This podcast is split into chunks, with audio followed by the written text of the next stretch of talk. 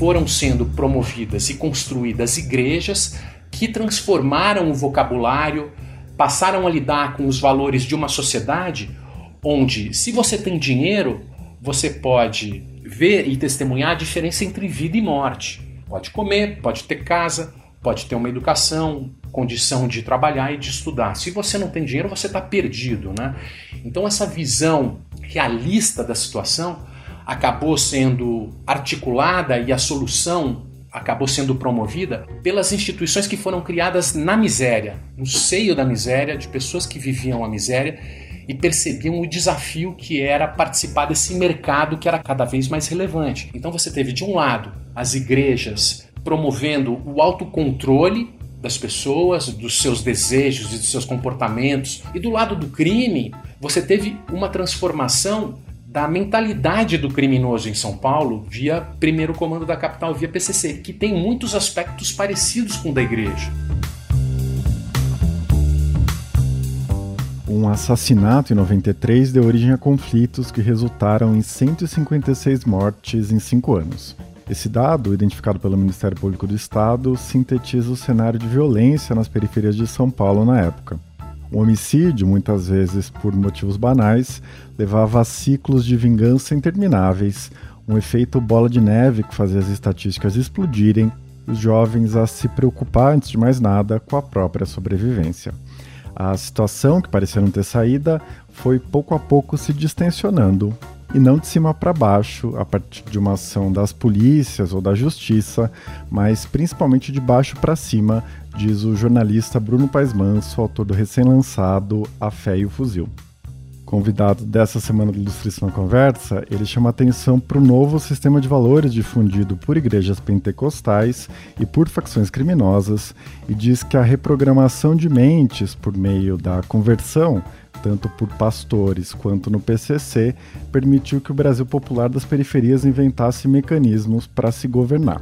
Na nossa conversa, o Bruno diz que a onda pentecostal recorre à imagem do Deus vingativo do Antigo Testamento impulsiona discursos de batalha espiritual e perseguição a infiéis, em que a pretensa guerra do bem contra o mal extrapola os cultos e passa a influenciar os rumos da política nacional.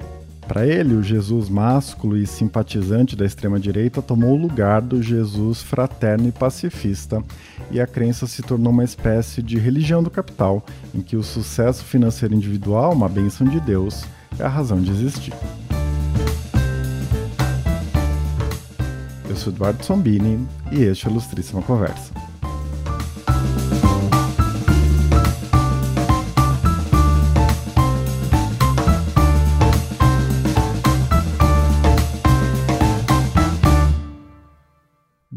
Seja muito bem-vindo Ilustríssima Conversa, é um prazer ter você aqui.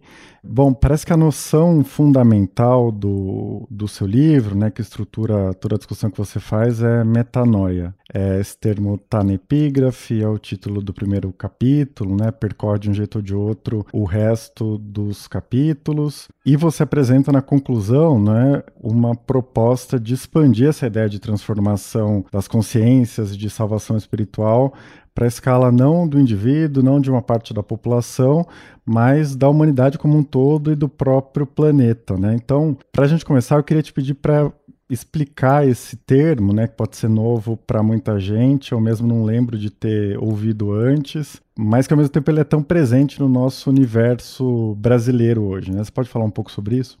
Claro, e ele é muito presente no meio evangélico também, né? Se fala muito, tem a passagem de quando Paulo passa a ser um dos apóstolos do Novo Testamento, ele vive um processo de transformação e vive sua própria metanoia. Você tem algumas metanoias importantes na história do Novo e do Velho Testamento. Mas eu acabei usando esse termo, Eduardo, porque eu comecei as minhas pesquisas é, entrevistando homicidas, né? E muito impactado com as entrevistas que eu fazia com os homicidas em 1900, final dos anos 90, quando os homicidas eram muito, muito convictos das mortes que praticavam. Né? Para mim, esse foi o start. Né? Eles justificavam as mortes, explicavam os ciclos de vingança no qual eles se envolviam, é, explicavam quem merecia morrer, que eles nunca tinham matado nenhum inocente, e era uma fala muito sedutora e me parecia muito desafiador. Eu mesmo, que cheguei de fora, eu fui absorvido e, e foi muito compreensível para mim aquele, aquela raiva e aquela guerra na qual eles estavam envolvidos e como aquilo atiçava uma masculinidade que me parecia muito problemático, assim, quando eu comecei a, a vivenciar essa experiência. E aí, ao mesmo tempo, eu imaginava que os homicídios iam continuar crescendo por muito tempo. Eram 40 anos de crescimento, eu vi a formação dessa crença da violência como uma tentativa de resolver problemas, mas gerando ciclos de vingança e uma bola de neve que parecia que iria seguir uma inércia é, fatal, assim.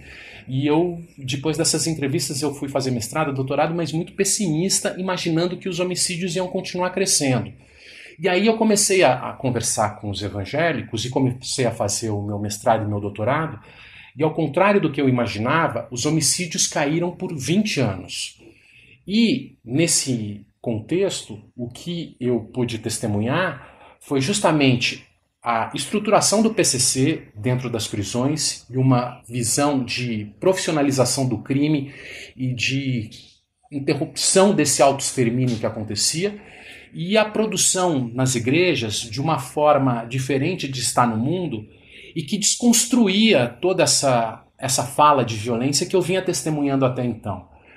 Então, para mim, esses dois polos de produção de novos comportamentos e de discursos para mim foram muito impressionantes, principalmente porque eu passei a entrevistar muito ex-matador, ex-traficante que vivia um processo de transformação pessoal muito intenso e muito profundo. E me impressionava muito essa reformatação mental da cabeça das pessoas. Né? Ele viveu durante muito tempo uma trajetória de violência e de isolamento e de solidão e de conflitos. A partir de uma nova crença, é como se ele botasse um novo software na cabeça e passasse a ter novos comportamentos e seguir novos propósitos a partir dessas crenças que eles passavam a ter. Então, para mim, isso sempre foi fascinante. Essa capacidade de transformação mental, né, que é o processo de metanoia que eles dizem, que tem o termo na teologia, na filosofia, tem na psicologia também, mas mais ligado a uma transformação de amadurecimento, de compreensão dos próprios desejos de si próprio num processo de amadurecimento. Por isso que essa palavra e essa noção de metanoia me fascinou desde o começo, né? desde o princípio, e de alguma forma foi um pouco o meu norte na apuração em vários momentos. E é muito fascinante também, né? Porque existe uma transformação de dentro para fora, né? Que você escreve, você está dizendo aqui que te causou espanto, porque naquele momento parecia que a única saída era ou o crime continuar aumentando, os assassinatos, a taxa de assassinatos, a violência nas periferias, ou uma intervenção é, externa, vertical do Estado via políticas de segurança, né? Você destaca justamente esse movimento de dentro para fora, uma nova forma dos pobres da periferia se governar, né? Mas que isso de alguma maneira se combina, né, com uma dimensão social, porque essa forma de governo ela é muito operacional, digamos, né? Ela fazia muito sentido para aquela situação, para aquele contexto, não é? E esse novo sistema ético, é, é isso que eu queria que você falasse um pouco agora, né?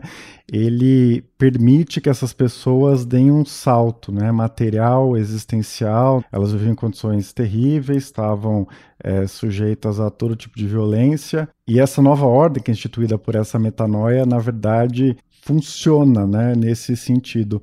Então, de que forma né, esse novo sistema de valores, nessa né, nova ordem que é instituída, que emerge, promove essas transformações e permite que as pessoas é, tenham acesso a novos recursos materiais, novos recursos simbólicos, enfim. É, pois é, Eduardo, isso é, é, é bem importante e principalmente para alguém que, como eu, ou como nós, né, que enxergamos política a partir da nova república e do processo de redemocratização, que imaginávamos que o papel do Estado seria determinante para a educação e para o processo civilizatório que viria com a democracia. Né? Então, a participação popular levaria governos é, mais preocupados com os direitos e com as necessidades de uma sociedade mais justa e igual, né? Para que assim a gente se desenvolvesse enquanto país, enquanto sociedade, né? E eu sempre fiz essa discussão de segurança de uma forma ou de outra, né, na pesquisa e nos debates que a gente acompanhava, sempre observando o papel das políticas públicas e do Estado nesse processo de transformação de comportamento. Então você tem uma expectativa de que o sistema de justiça, pela punição, vai fazer com que as pessoas não produzam seus comportamentos desviantes e criminais, né, de um lado, e por um outro lado você tem uma aposta no papel da educação, do Estado, de, de promover direitos e de garantir a integração das pessoas na sociedade, que isso sempre fez parte do nosso debate né, sobre política e do papel do Estado. Mas para mim, o surpreendente foi como essa transformação vinha de dentro para fora, como você disse, ou de baixo para cima. Como foram sendo promovidas e construídas igrejas que transformaram o vocabulário, passaram a lidar com os valores de uma sociedade onde, se você tem dinheiro, você pode ver e testemunhar a diferença entre vida e morte. Quem tem dinheiro na sociedade urbana dos tempos atuais pode comer, pode ter casa, pode ter uma educação, condição de trabalhar e de estudar. Se você não tem dinheiro, você está perdido, né? Então essa visão realista da situação acabou sendo articulada e a solução acabou sendo promovida pelas instituições que foram criadas na miséria, no seio da miséria, de pessoas que viviam a miséria e percebiam o desafio que era participar desse mercado que era cada vez mais relevante. Então você teve de um lado as igrejas promovendo o autocontrole das pessoas, dos seus desejos e dos seus comportamentos, numa sociedade onde havia muita violência, né, muito problema de desestruturação familiar e tudo mais. Então você tinha uma, uma discussão moral muito voltada para o ambiente privado e da, do autocontrole individual, inclusive, e do lado do crime, e para mim isso também foi muito surpreendente, você teve uma transformação da mentalidade do criminoso em São Paulo via primeiro comando da capital, via PCC, que tem muitos aspectos parecidos com o da igreja, inclusive no vocabulário.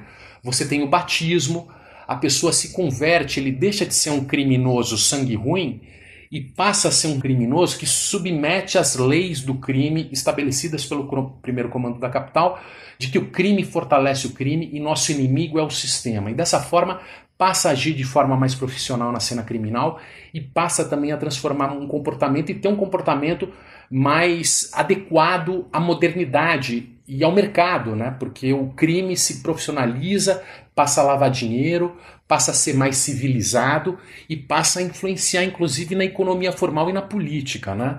Então, foi surpreendente observar isso vindo de baixo para cima. Claro que o Estado e a política pública têm um papel relevante, mas essa transformação fundamental vindo de baixo para cima a partir dessas instituições criadas pelas próprias pessoas que viviam o problema. Isso para mim foi, foi muito importante.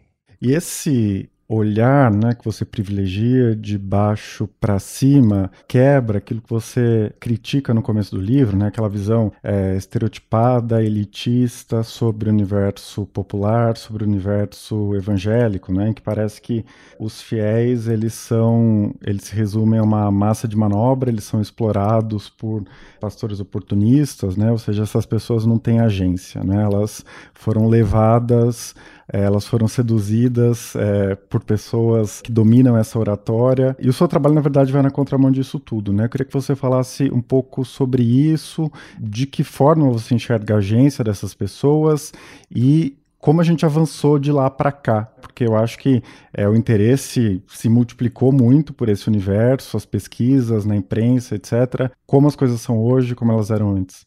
Eu acho que essa ideia de que o iletramento é sinônimo de ignorância e de burrice é muito forte, né? principalmente nos centros urbanos. E, inclusive, as pessoas que analisavam a cena criminal sempre associavam o crime com uma ignorância que não existia. Pelo contrário, é, nesses universos e existe uma uma esperteza, uma agilidade mental que independe da capacidade de letramento, que muitas vezes é uma falta de oportunidade. E para mim isso no crime inicialmente me chamou muita atenção, né?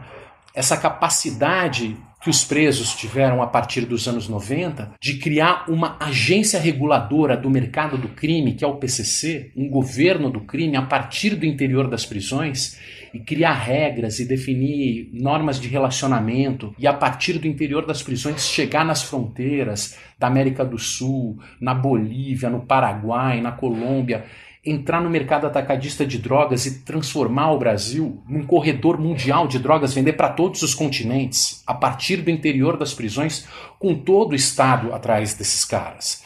Né? Então, essa agilidade, essa capacidade de produzir e de criar coisas ia muito além dessa capacidade de letramento, que é fundamental, mas que a gente observava com um certo menosprezo, como se eles não tivessem essa capacidade de agência. Né? Então você tinha que puni-los, reprimi-los, exercer uma guerra constante contra eles, porque assim eles vão ser subservientes e obedecer às leis, sendo que eles estavam criando uma solução paralela a isso.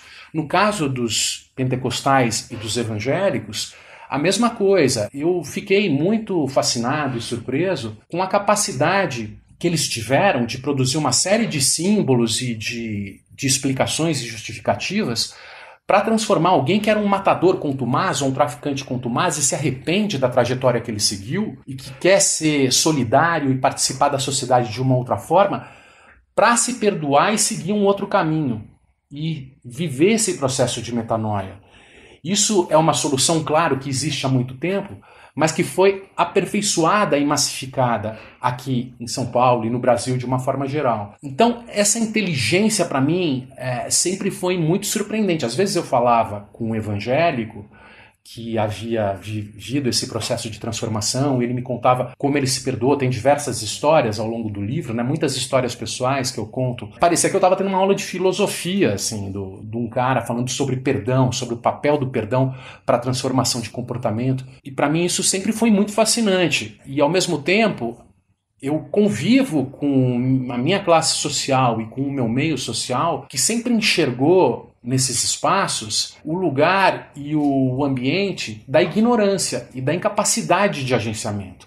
Então, é, existia uma certa indignação com o pentecostalismo em decorrência da malandragem de um pastor que tira dinheiro de ignorantes e por isso fica rico a partir da má fé e da ignorância dos pobres. Sendo que existia uma outra coisa completamente diferente que eu vinha testemunhando e sem entrar em juízo de valor dos resultados que isso vão gerar, que, enfim, eu acho que não dá para não ser crítico em relação ao, aonde a gente chega, né, em decorrência desse agenciamento e da fragilização do Estado. Mas havia muita criatividade, muita inovação, muita solução proposta e criada por aqueles que viviam o problema que a gente via com um grande menosprezo e com um grande desprezo.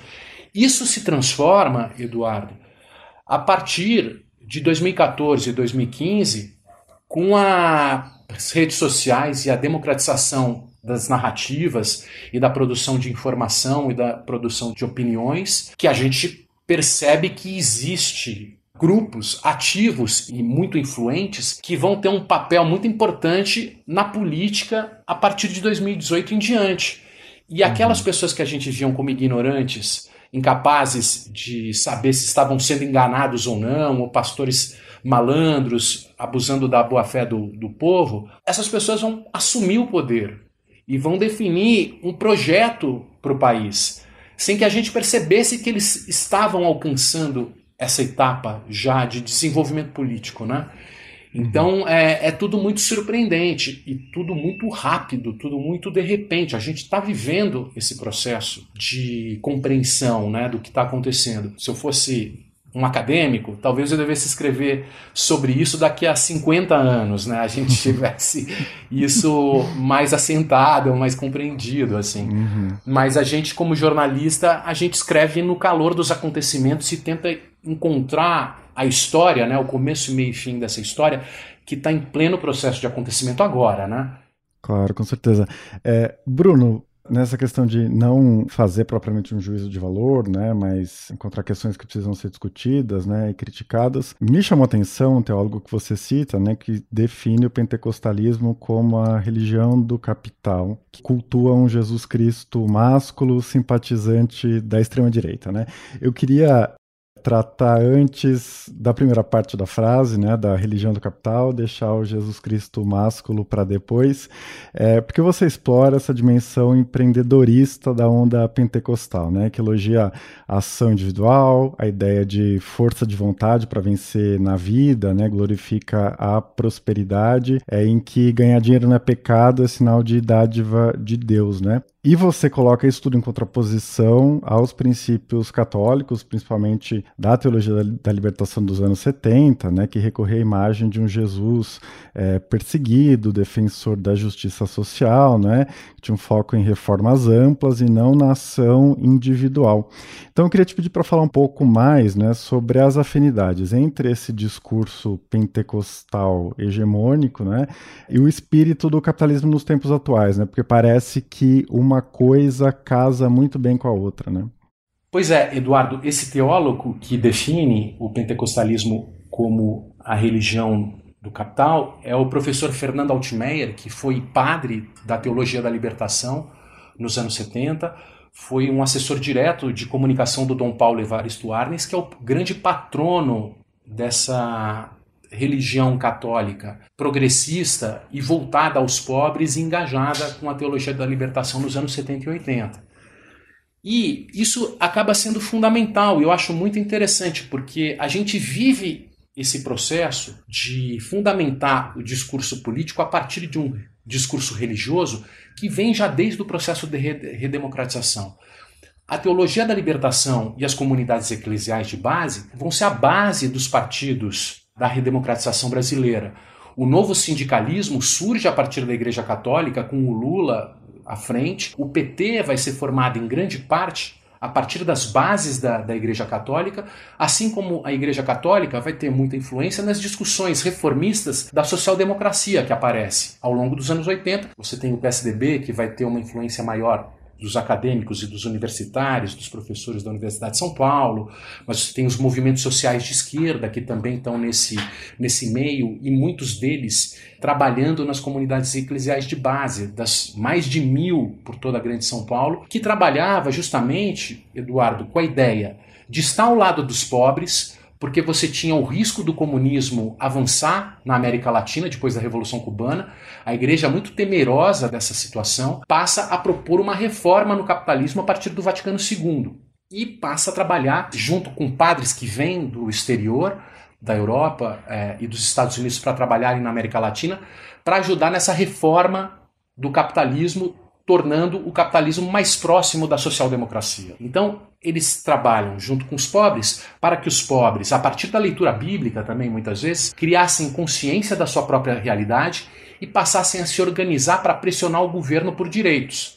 Essa tônica da leitura política dos movimentos sociais, que vai dar no MST, na CUT e todas essas grandes instituições democráticas que a gente vê surgir. E, da mesma forma, você tem um sindicalismo muito ativo, né? que via na luta por direitos das empresas, junto às empresas, né? o, o, novo sindicalismo, uma forma de você garantir conquistas para o trabalhador né? e tornar o capitalismo menos injusto. Então você tinha uma luta contra as instituições, o Estado e as grandes empresas a partir de uma conscientização dos pobres. Isso é algo que vai ser a tônica dos partidos democráticos ao longo da redemocratização. Com o decorrer dos anos, e a, o ápice da crise vai ser durante o governo Dilma, mas a gente tem cinco governos presidenciais seguidos, é, formados nessa tônica, né, partidos de centro-esquerda governando o Brasil, mas que vai viver uma crise muito profunda a partir da Dilma Rousseff, né, do segundo mandato da Dilma Rousseff, e que vai passar a enxergar a política como o grande problema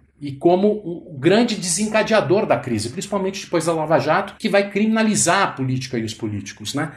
E essa visão do Estado como um empecilho e como algo que atrapalha fica muito latente num país e nas cidades onde ter dinheiro é o que vai fazer a diferença entre a vida e a morte. Então, se você faz uma escola pública de péssima qualidade, não vai ser suficiente para tirar você do buraco.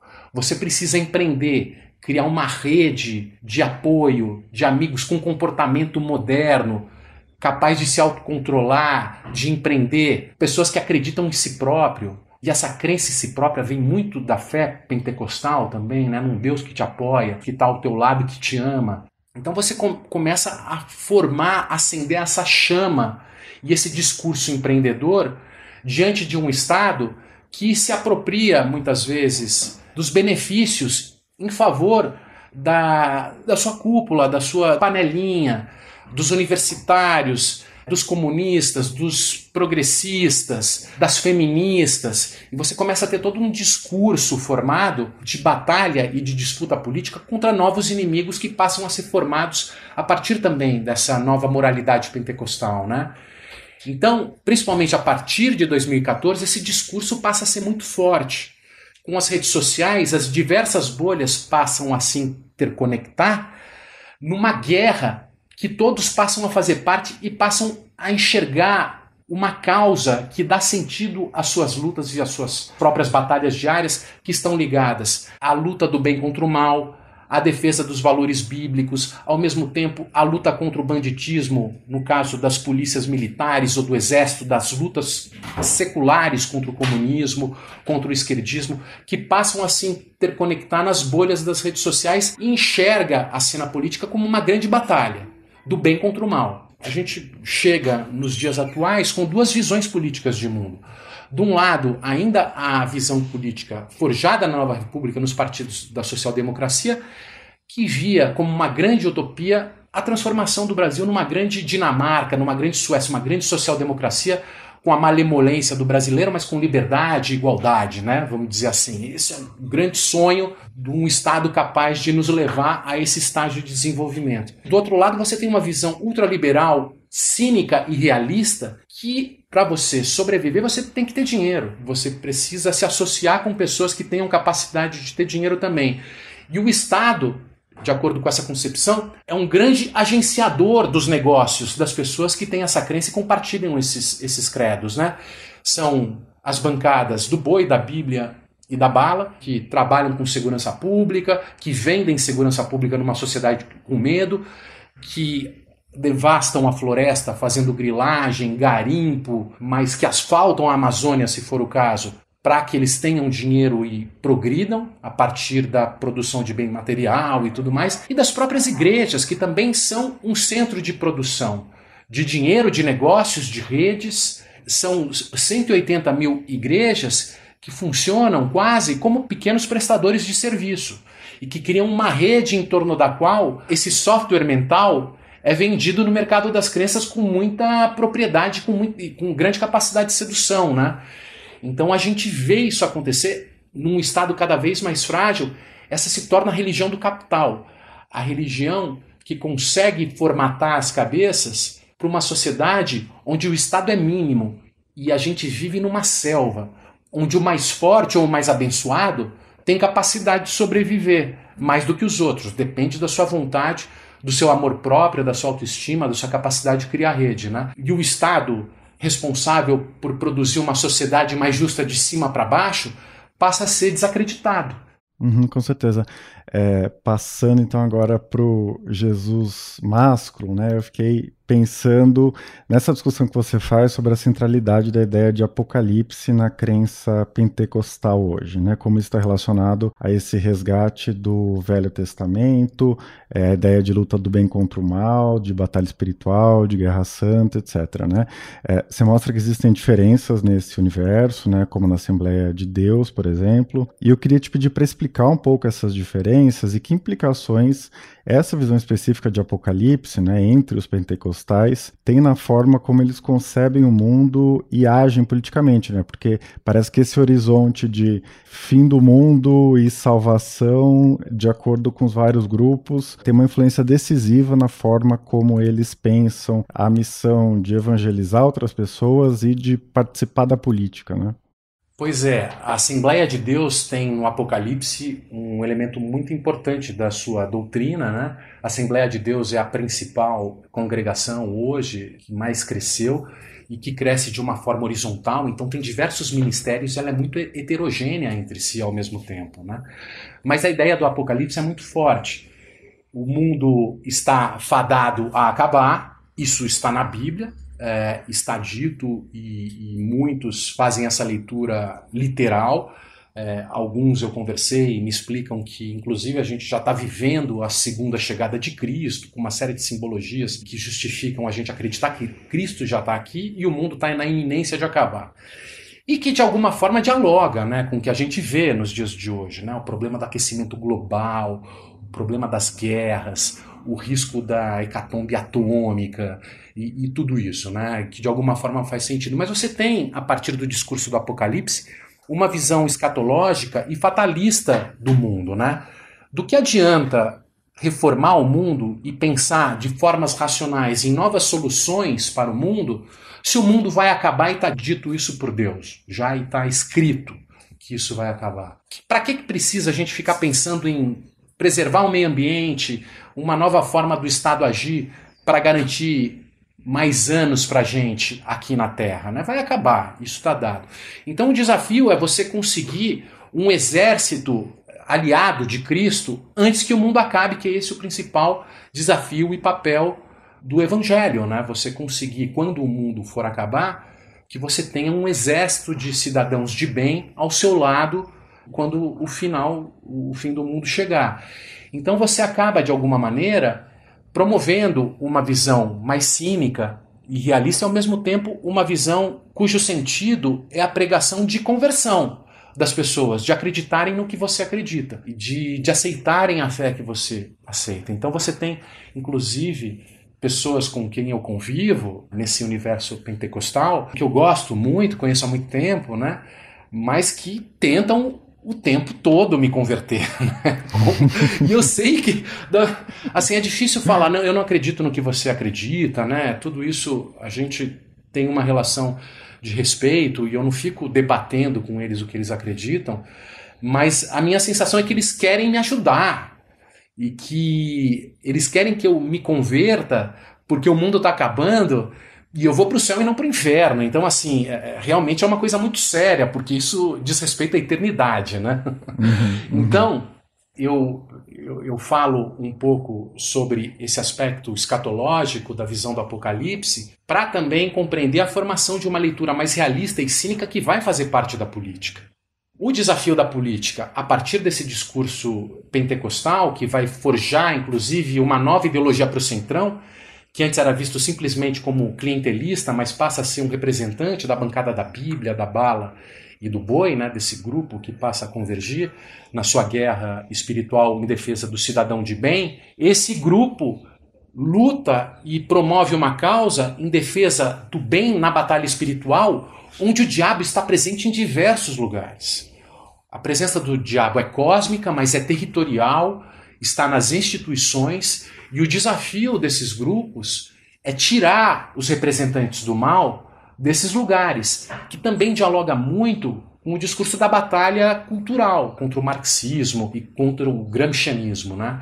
Então você vai ter uma convergência de, de bolhas, mas que criam uma causa para essas figuras, né? para essas pessoas. A gente vê durante dois meses um bando de pessoas brancas, de classe média, velhinhos, cantando hinos evangélicos acampando na frente do exército como se tivessem causas muito importantes pelas quais elas acreditam que estão lutando. Então você tem um discurso que faz muito sentido e que seduz essas mentes. Né? E há 15, 20 anos atrás, isso era uma mobilização que a gente só conseguia ver na esquerda. Apenas a esquerda era capaz de mobilizar contra o burguês, contra o, o empresário explorador, em defesa de uma revolução e a partir daí você construiu uma sociedade sem classes. Era por isso que a violência justificava contra certos inimigos de classe e é por isso que as pessoas se mobilizavam. Você tinha uma construção de inimigo, de bem e mal materialista da esquerda, marxista, mas que mobilizava grupos. Isso rui isso deixa de fazer sentido, mesmo porque você não tem mais o empresário vilão, porque está todo mundo empreendendo, todo mundo precisa empreender. E você começa a produzir novas causas, novos sentidos de luta. E isso é feito pela direita. A direita consegue mobilizar isso não só no Brasil, como no resto do mundo. Né? Então, tentar entender essas coisas passa, me parece, pela compreensão do papel do mercado na sociedade, pelo papel da religião no discurso político hoje, né? Isso me fez pensar, não é, sobre as pessoas que dizem que as questões identitárias, os temas identitários, a pauta identitária, como se queira chamar, né? Na verdade, elas não deveriam ser enquadradas dessa forma, porque para boa parte dessas pessoas, elas são questões existenciais, né? A própria existência delas, né, na Terra e na eternidade, né, depende disso, né? Depende de combater o marxismo cultural, as feministas, é, união civil entre pessoas do mesmo sexo, etc. Né? Você compartilha dessa interpretação, né? Como essas é, questões da guerra cultural para esses seus interlocutores, elas têm uma, uma dimensão muito mais profunda do que a gente costuma conceber quando a gente está no outro registro. Eu acho que, por um lado, você tem uma questão do mundo em transformação muito rápida, né? Então, a gente vive esse limbo pós-industrialização que não surgiu alguma coisa no lugar. Então, você tem esse discurso reacionário e ultradireitista que fala: bom, o passado era muito mais seguro. É como se eles quisessem voltar num período em que a religião era o grande norte né, do certo e do errado. Você vê isso, inclusive, no jihadismo, né, que eles querem voltar à época do califado, mil anos atrás. Você tem um discurso reacionário nesse momento de transição que a gente não vê qual é o futuro e qual é a solução para isso que a gente está vivendo. É uma época de ansiedade muito intensa. Né? Então, de um lado, você tem esse movimento reacionário como uma espécie de autodefesa, para voltar para as categorias que a gente entende, com a qual a gente se relaciona, sempre se relacionou homem versus mulher, determinado tipo de gênero, determinados tipos de emprego. De um lado é isso. E de outro lado, Eduardo, eu acho interessante que a gente vê o discurso identitário em relação à esquerda como o único que mobiliza, o único capaz de mobilizar paixões. E isso é interessante porque, de fato, a gente tem uma história muito injusta, né, de 350 anos de escravidão, e você vê a força política desse discurso relacionado à raça e relacionado à maior participação dessas pessoas negras, pretas, indígenas no mercado, das mulheres no mercado, a maior presença. Você tem uma, um discurso que mobiliza paixões nesse sentido de reparar injustiças históricas presentes, mas, por outro lado, é um discurso pró-sistema que o próprio mercado conseguiu cooptar. Você tem as pessoas exigindo e reivindicando fazer parte do mercado e fazer parte do sistema e desmobilizando o discurso crítico ao sistema, repensando novas formas de estar no mundo além do capitalismo e além do mercado.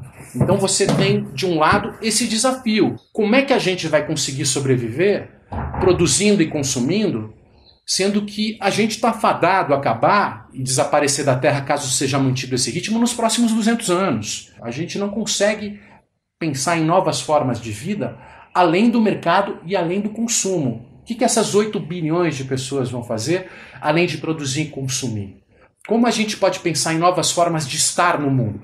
A crítica mais profunda e contundente, sem dúvida, hoje em dia, é dos indígenas. O Ailton Krenak está aí para colocar na nossa cara um problema filosófico importantíssimo que, no momento, parece ser a fala mais provocadora e mais certeira em relação à crítica do caminho que a gente está trilhando. Né? E tudo isso, tudo isso é novo, tudo isso tem 10 anos, 15 anos. Né?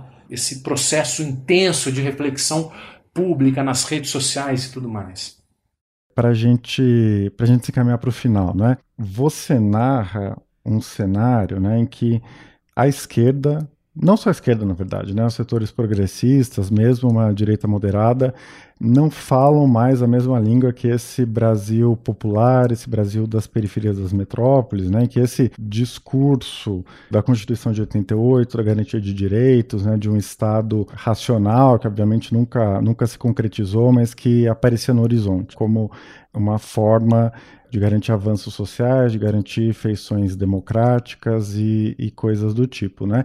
E parece que no lugar emergiram novos valores, né, que as fronteiras entre o legal e o ilegal se borraram, né? Você explora isso nos seus trabalhos. E a criminalidade é aceitável se ela for justa, né? Aqui o paralelo é com aqueles discursos que você recolheu dos matadores é, no começo dos anos 2000, né, que eles diziam, bom, eu não matei ninguém que não fosse inocente, né, ou seja, existia de alguma maneira uma justificativa, existia uma legitimidade para ação criminosa, né. E no fim do livro você se dedica a isso, né, fazendo um pouco um paralelo com as novas formas de gestão pública, é, de gestão urbana em São Paulo, né, em que se existe algum tipo de corrupção, né, no sentido formal da palavra, né, ela pode ser justificável se a pessoa estiver do lado de quem fala, né?